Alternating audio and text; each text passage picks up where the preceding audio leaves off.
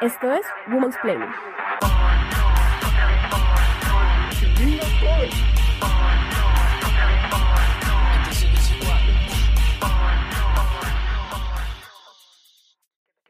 Gorros rosa tejidos, pañuelos verdes, plantones en contra de los femicidios. Parecía que en los últimos años los movimientos colectivos de mujeres estuvieran encontrando un lugar poderoso dentro de las discusiones públicas sobre derechos fundamentales. Sin embargo, y a pesar de leyes que exigen un porcentaje de representación femenina en cargos públicos, las mujeres en Colombia no se lanzan al ruedo político. ¿Es posible identificar las prácticas políticas de las mujeres para superar los obstáculos a los que se enfrentan si deciden emprender una carrera política? ¿De qué manera las redes políticas y los círculos de confianza permiten formación de liderazgos? ¿Qué cambios estructurales para la sociedad traería un mayor número de mujeres en política? Hoy, en Women's Planning, Mujeres, Política y Colombia.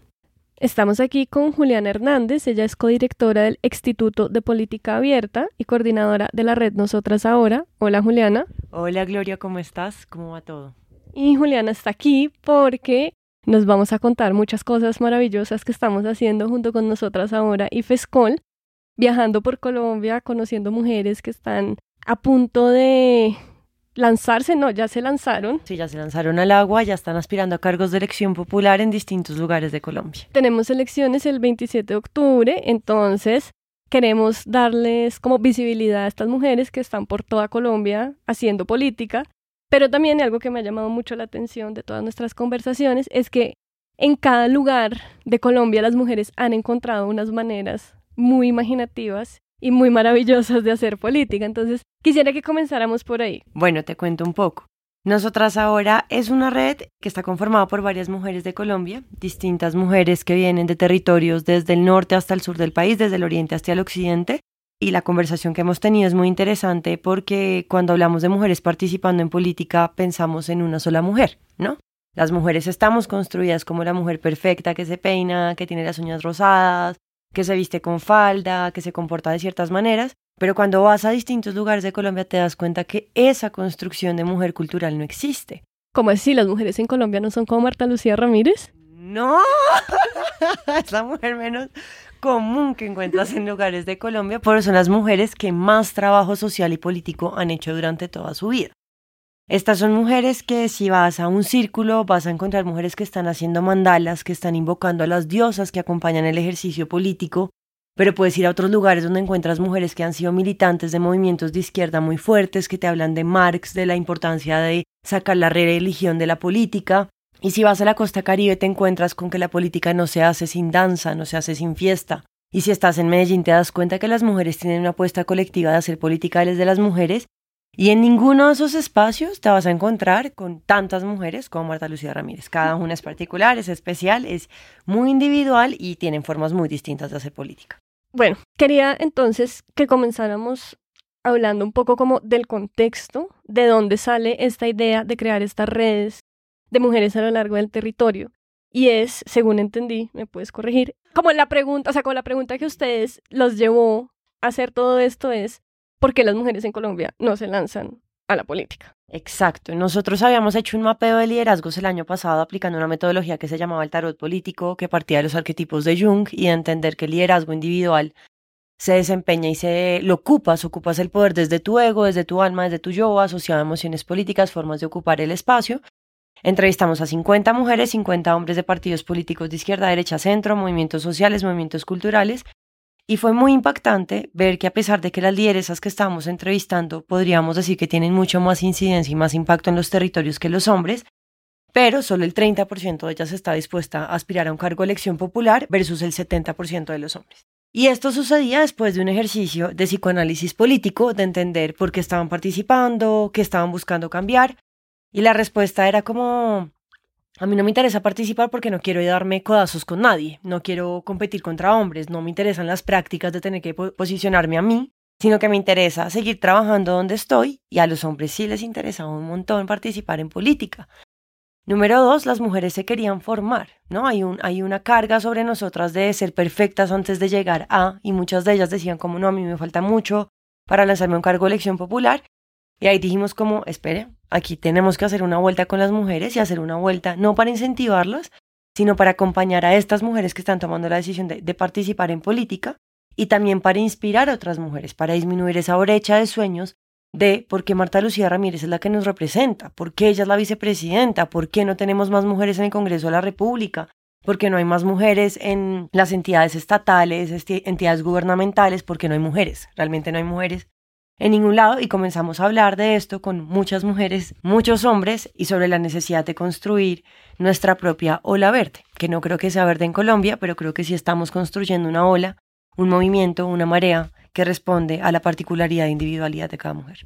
Bueno, y ahí mencionas una cosa que me parece súper interesante y que yo he estado conversando mucho con Luciana Cadaya, y es como, ¿por qué en Colombia no ha llegado ese momento del 8M? Como, ¿por qué no nos unimos? ¿Qué está pasando? Y yo siento que hay varias cosas. Por un lado, siento que sí hay una distancia muy grande entre lo que sucede en Bogotá y lo que sucede en el resto del país. O sea, también para mí conocer a estas mujeres que están en territorios ha sido una oportunidad para repensar, no desde la culpa blanca de Chapinero, no, sino como para darme cuenta que es muchísimo más complejo. O sea, como que realmente a mí algo que me interesa mucho como de pensar el feminismo y es que muchas veces lo pensamos con categorías un poco gringas, como de feminismo blanco y apropiación y sororidad. Es como, o sea, el territorio colombiano excede eso muchísimo. O sea, las problemáticas que suceden en territorios son muy diferentes y muy particulares. Entonces, como que, ¿qué está sucediendo en estos territorios puntualmente que tú hayas podido ver y que nos ayuden a reimaginar un poco también como esta idea de sentarse, o sea, como que en el acto de escucha y en el acto de observación hay mucho más y es mucho más rico para poder imaginar los verdaderos problemas que están atravesando las mujeres en Colombia, que no son los mismos que atraviesan las mujeres en Estados Unidos, pero tampoco en Argentina, digamos, si nos vamos a ir por el lado más latinoamericano. Entender el movimiento argentino es entender también la importancia de, de, la particularidad de cada territorio. Y tú pones un tema sobre la mesa y es que desafortunadamente estamos acostumbrados a replicar cosas de afuera y no a entender nuestros momentos, cómo habitamos nuestro espacio y cómo habitamos nuestros feminismos. En Argentina se están haciendo encuentros desde mujeres desde el 83, desde el 84.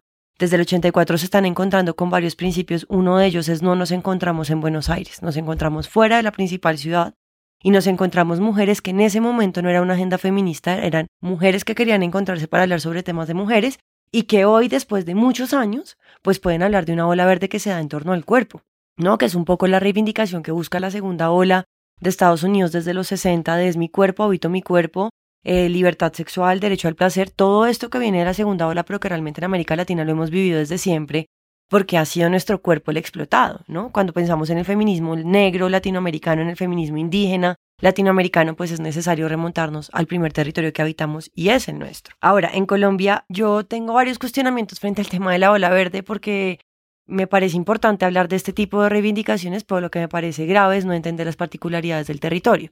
Si tú legalizas, despenalizas el aborto, ¿dónde van a abortar las mujeres en Colombia que están a cinco horas de la cabecera municipal y no tienen clínicas, no tienen hospitales.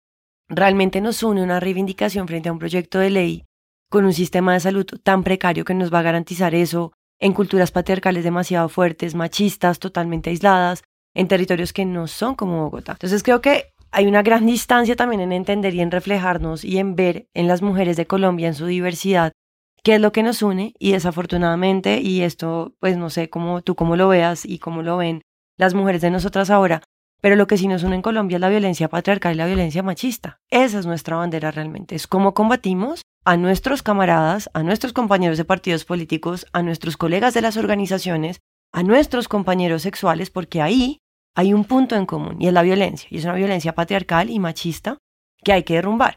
¿Dónde nos unimos? ¿Cuál es el punto en común de nosotras las mujeres? Y para mí definitivamente no se da desde el aborto, sino se da desde otras cosas que son más imperceptibles y más simples.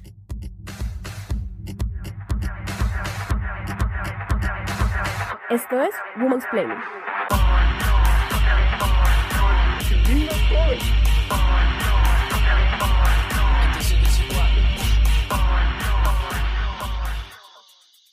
me parece también que, que sí hay, o sea, que el tema de la violencia sí es un tema en común.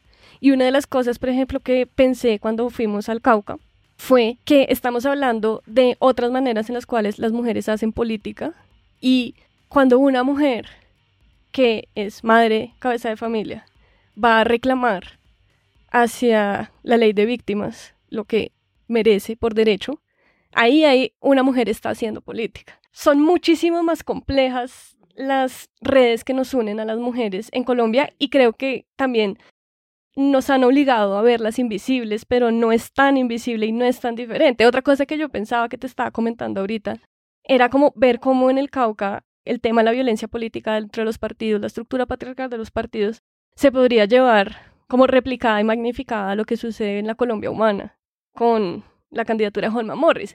Pero nadie nunca ve esos, esos puentes, no se ven esos puentes porque de Bogotá no se puede hablar de territorio, porque no conocemos, del territorio no se puede hablar de Bogotá porque es muy difícil y realmente lo que necesitamos es crear redes que nos unan y entendamos que, cuáles son los puntos en común que tenemos todas las mujeres acá en Colombia. Tocas poner el punto más interesante sobre las formas en las que hacemos política y el por qué sí se va a caer el patriarcado. ¿No? O sea, para mí esta es la realidad y cada vez que voy a los territorios me doy cuenta que está más cerca de lo que nosotras creemos porque la complejidad de las redes que construimos es una complejidad que los hombres no practican y que no lo hacen desde la forma en la que habitan el poder.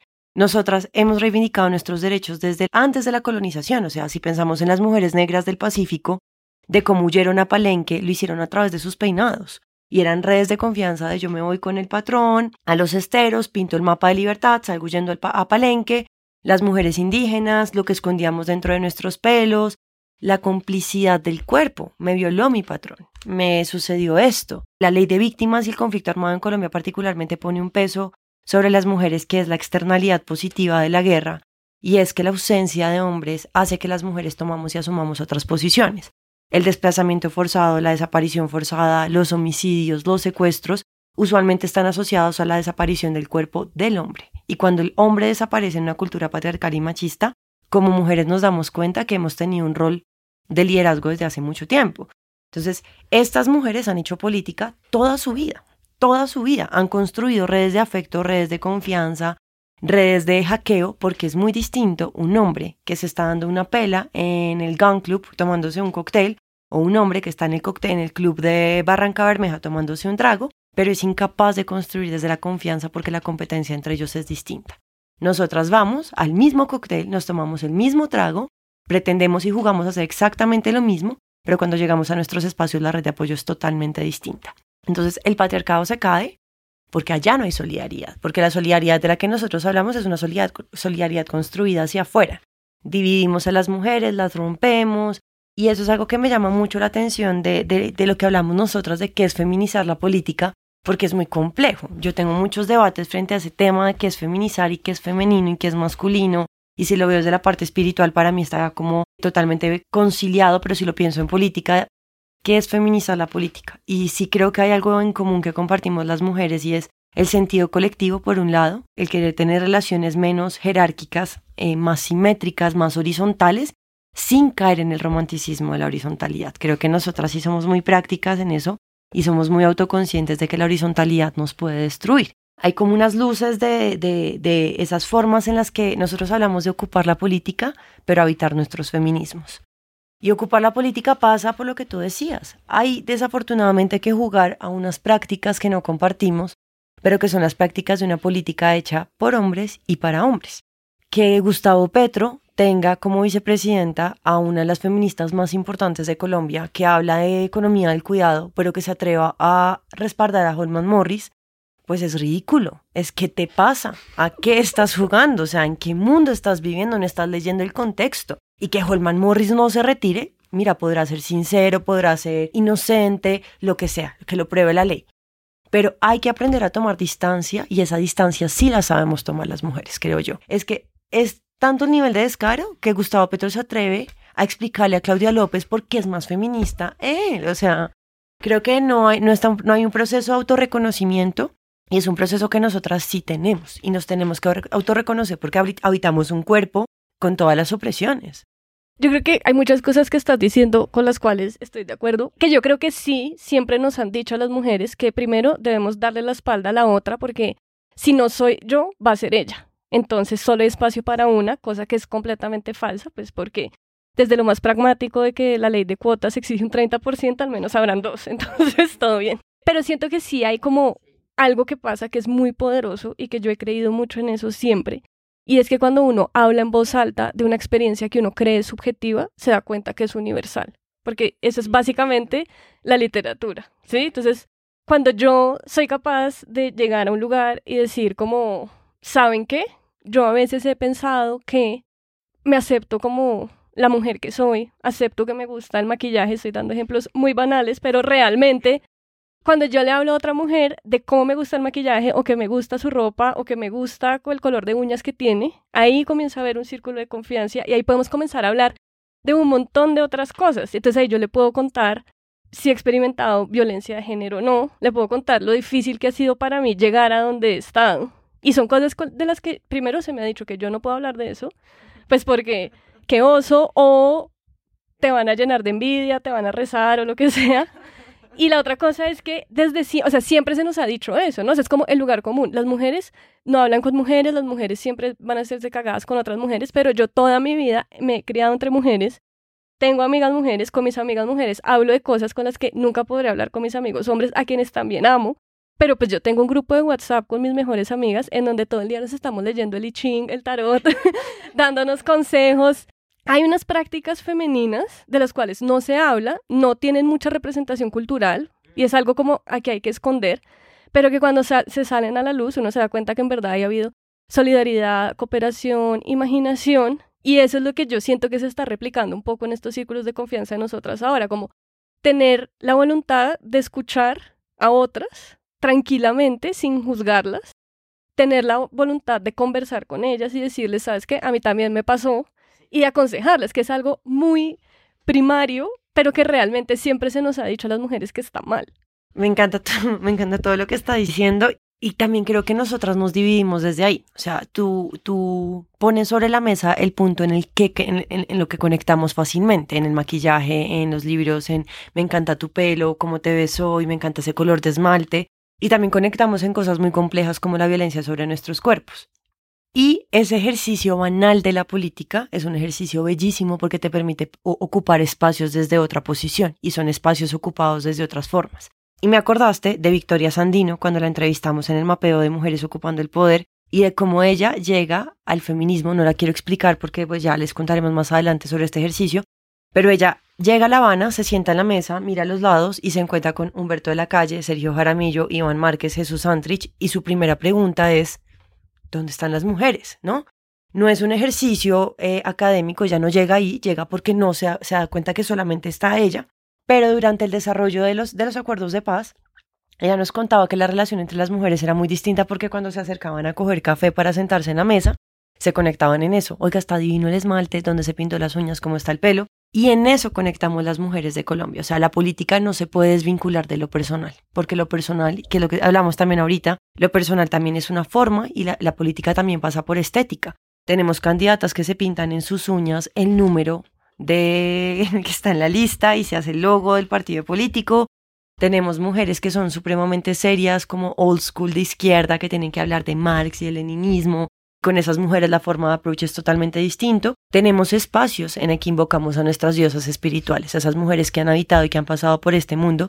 Y a mí, realmente, o sea, aparte de los masones, no me imagino a Petro sentándose con Carlos Fernando Galán, Álvaro Uribe Vélez, a invocar a sus dioses.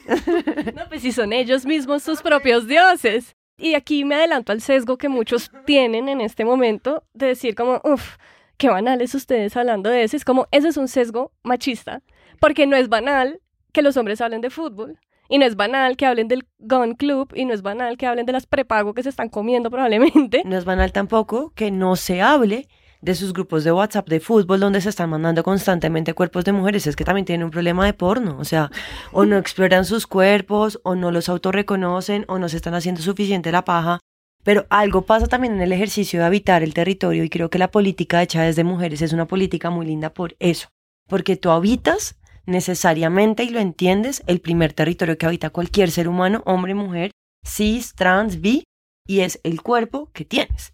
Y ahí empiezas a entender las opresiones. El feminismo guatemalteca habla de la trilogía entre territorio, dignidad y cuerpo. Esa es la política. Y también es la política colombiana porque no podemos desconocer que en un conflicto armado los cuerpos de las mujeres han sido usados como instrumentos de guerra y en nuestros viajes hemos estado en estos territorios, en territorios que han tenido la presencia de grupos armados, en territorios que han tenido hombres machistas patriarcales, que no sé si te acuerdas de la historia de uno de los círculos, pero los hombres son tan asustados de la fragilidad de las mujeres que tienen que recurrir a prácticas nefastas como ponerle camionetas enfrente de la casa a las mujeres y llegar un grupo de hombres que ya están en el poder para asustarla y que se retire el ejercicio político. Esa es una práctica súper generalizada en todo Colombia. Nosotras no, porque sabemos resistir y porque muchas veces decimos, no quiero ocupar la política desde ahí, tengo agendas, entiendo que yo pueda llegar allá desde mi, como desde mi particularidad individual, corporal, estética, desde mis agendas individuales, pero también entiendo que para llegar allá tengo que gobernar colectivamente. Y eso es muy interesante porque nosotras ahora es una red que tiene mujeres del Centro Democrático y mujeres de la FARC. Que sepan o no sepan los dirigentes de partidos políticos, seguramente cuando se enteren pondrán el grito en el cielo, pero somos capaces de sentarnos en un espacio y de cuestionarnos. Y nos cuestionamos desde el respeto, porque hemos tenido círculos en los que está una mujer que ha sido víctima de las FARC, una mujer que tiene un poncho que dice FARC y lo usa con orgullo, y la mujer está cuestionando porque está sentada mi victimaria acá conmigo. Y cuando comenzamos a dialogar sobre realmente quién es el victimario y quién es la víctima en un país como Colombia, coincides y te das cuenta en que las mujeres hemos estado todo el tiempo en posición de víctimas.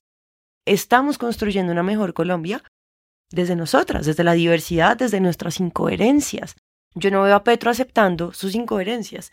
Yo no veo a Álvaro Uribe aceptando sus incoherencias. No los veo habitando la incoherencia.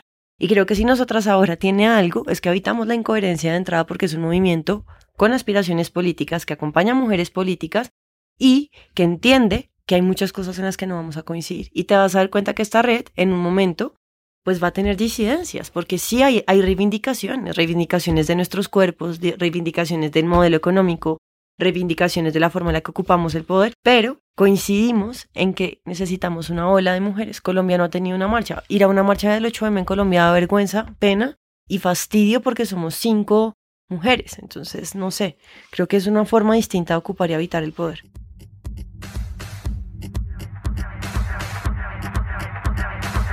Esto es Women's Play.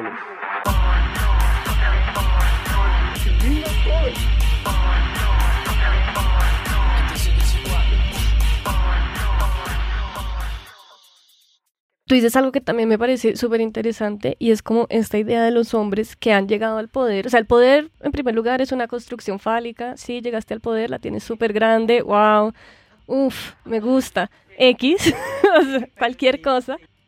Pero digamos que esa es la estructura en la que estamos. Y los hombres que están en el poder ven que movimientos, no solo de mujeres, sino también movimientos de indígenas, movimientos afro, etcétera, etcétera, están intentando ocupar ese poder y comienzan a sentirse amenazados. Pues bueno, tenemos a Jair Bolsonaro y a Donald Trump como presidentes del mundo, entonces, pero me parece que es muy interesante entender el feminismo también, no como esa idea de ahora las mujeres vamos a estar en el poder y vamos a tratarlos a ustedes como nos tratan a nosotras y como tratan al planeta, sino queremos llegar al poder para que entiendan que hay otros cuerpos, que hay otras realidades, que hay otras subjetividades para que el mundo sea digno para todos. O sea, no estamos pensando que entonces ahora que las mujeres llegan, hombres desplazados por siempre en un gueto y en un campo de concentración, aunque a veces cuando siento rabia quisiera eso.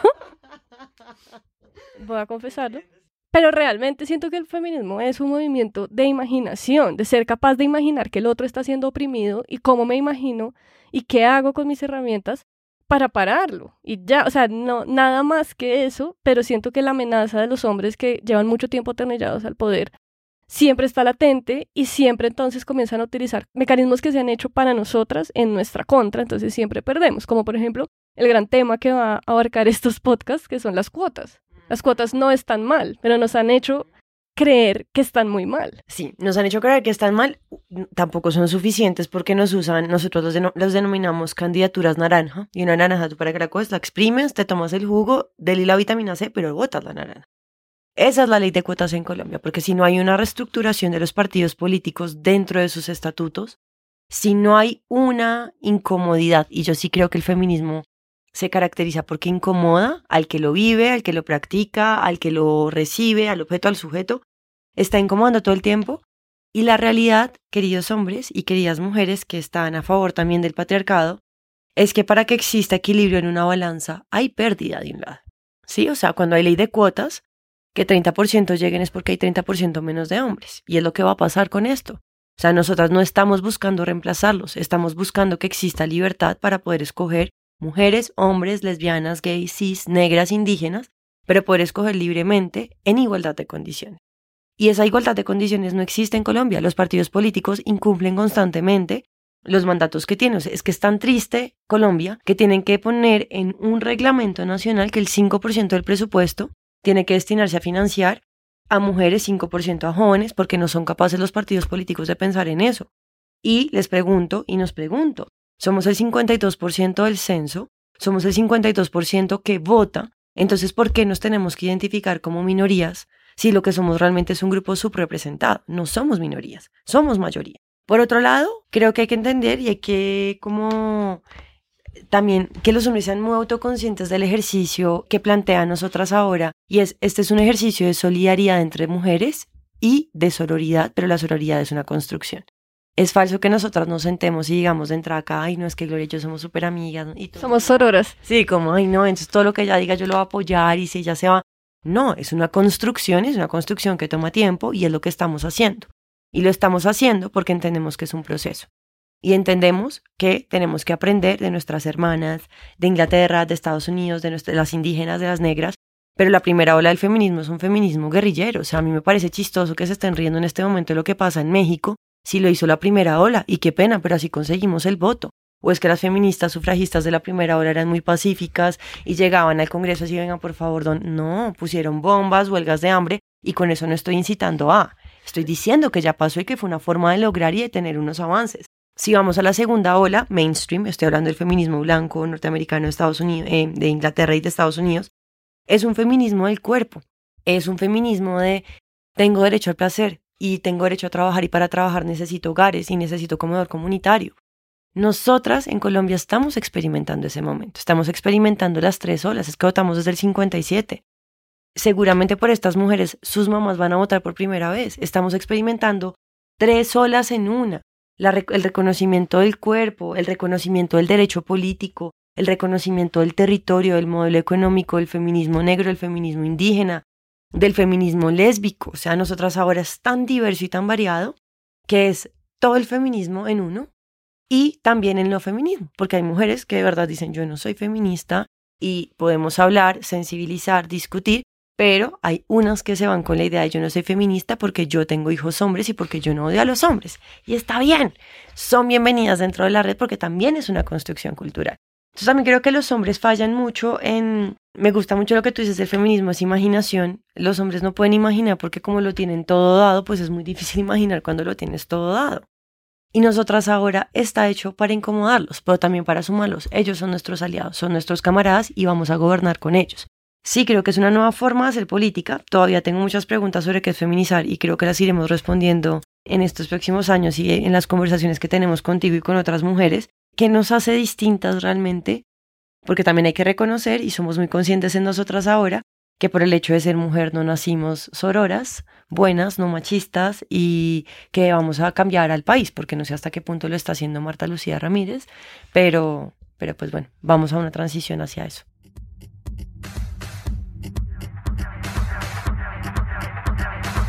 Esto es Women's Planning.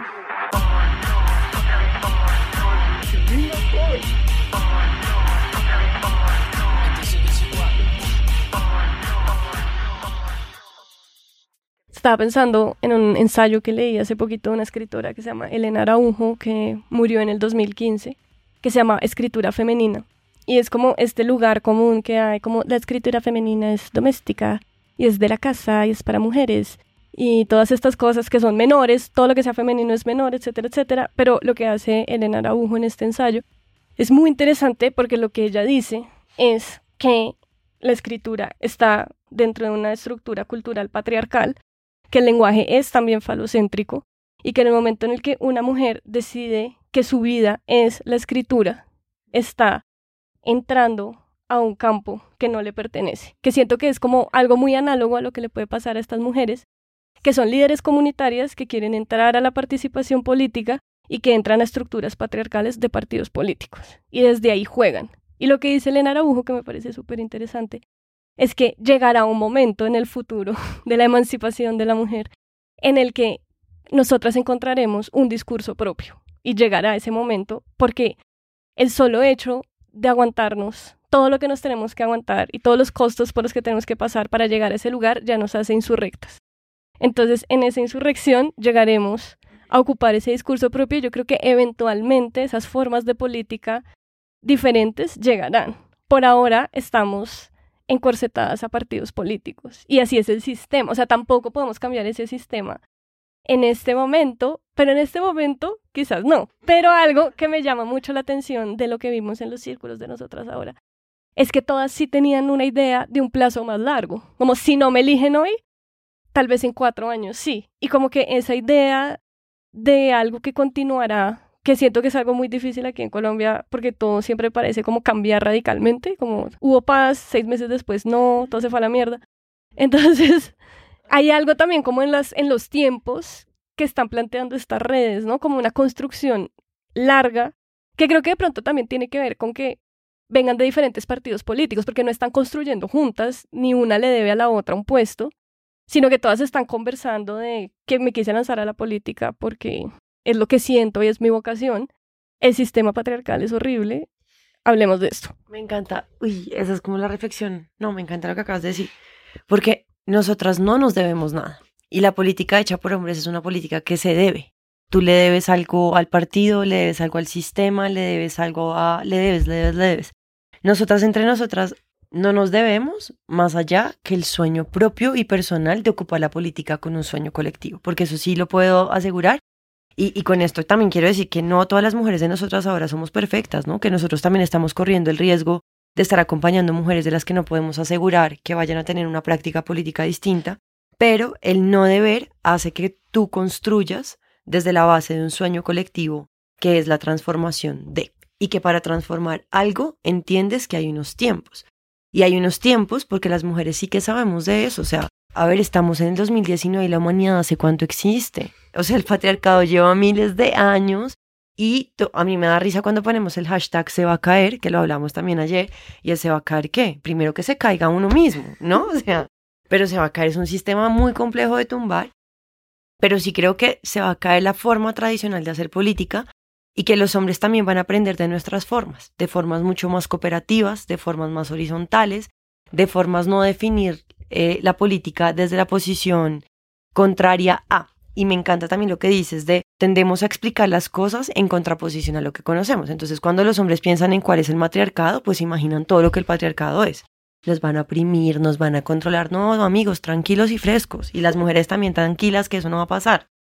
El matriarcado hay que definirlo desde a medida que lo vamos habitando y a medida que lo vamos ocupando y en nuestros tiempos. La ola colombiana y la marea colombiana vendrá y vendrá con calma, vendrá con paciencia, vendrá desencontrándonos y entendiendo que en este ejercicio político, mira, a mí algo que me impresiona mucho de esta red y me da mucha risa, porque estamos tan acostumbradas a este ejercicio de liderazgo jerárquico que muchas de ellas me escriben a mí como si yo fuera la matrona de la red, ¿no? Entonces me dicen como no es que yo estoy cansada de que Gloria Susana me diga en el grupo de WhatsApp que no soy más que ella.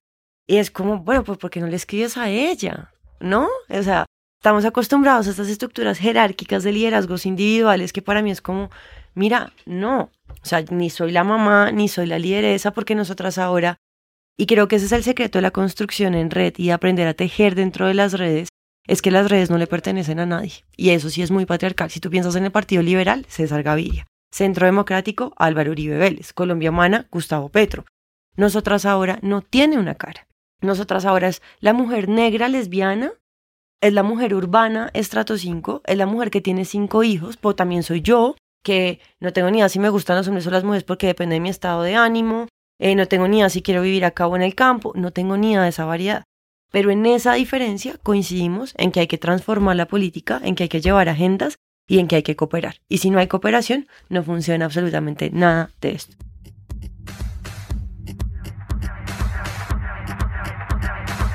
Esto es Women's Play.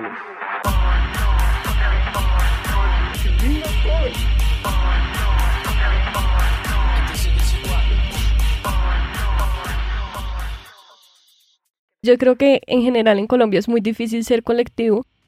Siento que es muy difícil, o sea, es un pensamiento que no existe en nosotros, como me van a quitar, si le dan a este, a mí ya no me van a dar, si este coopera con alguien, pues lo mato porque debe ser del otro bando, o sea, siempre ha habido como una animadversidad muy fuerte hacia el otro y siento que, que el solo ejercicio político de intentar construir colectivamente es ya una ganancia en un país donde eso es imposible es entender la particularidad del territorio y el conflicto armado en Colombia rompió completamente el tejido social y lo rompió a tal punto de, de ser un país que no confía en el vecino. Y es que no podemos confiar en nuestro vecino porque si yo tengo un hijo en el paramilitarismo y mi otro hijo está en el ejército y mi vecino quizás es guerrillero, el tejido social está totalmente roto y una transición al posconflicto pasa por entender que hay algo que se pierde, pero hay mucho que se puede ganar.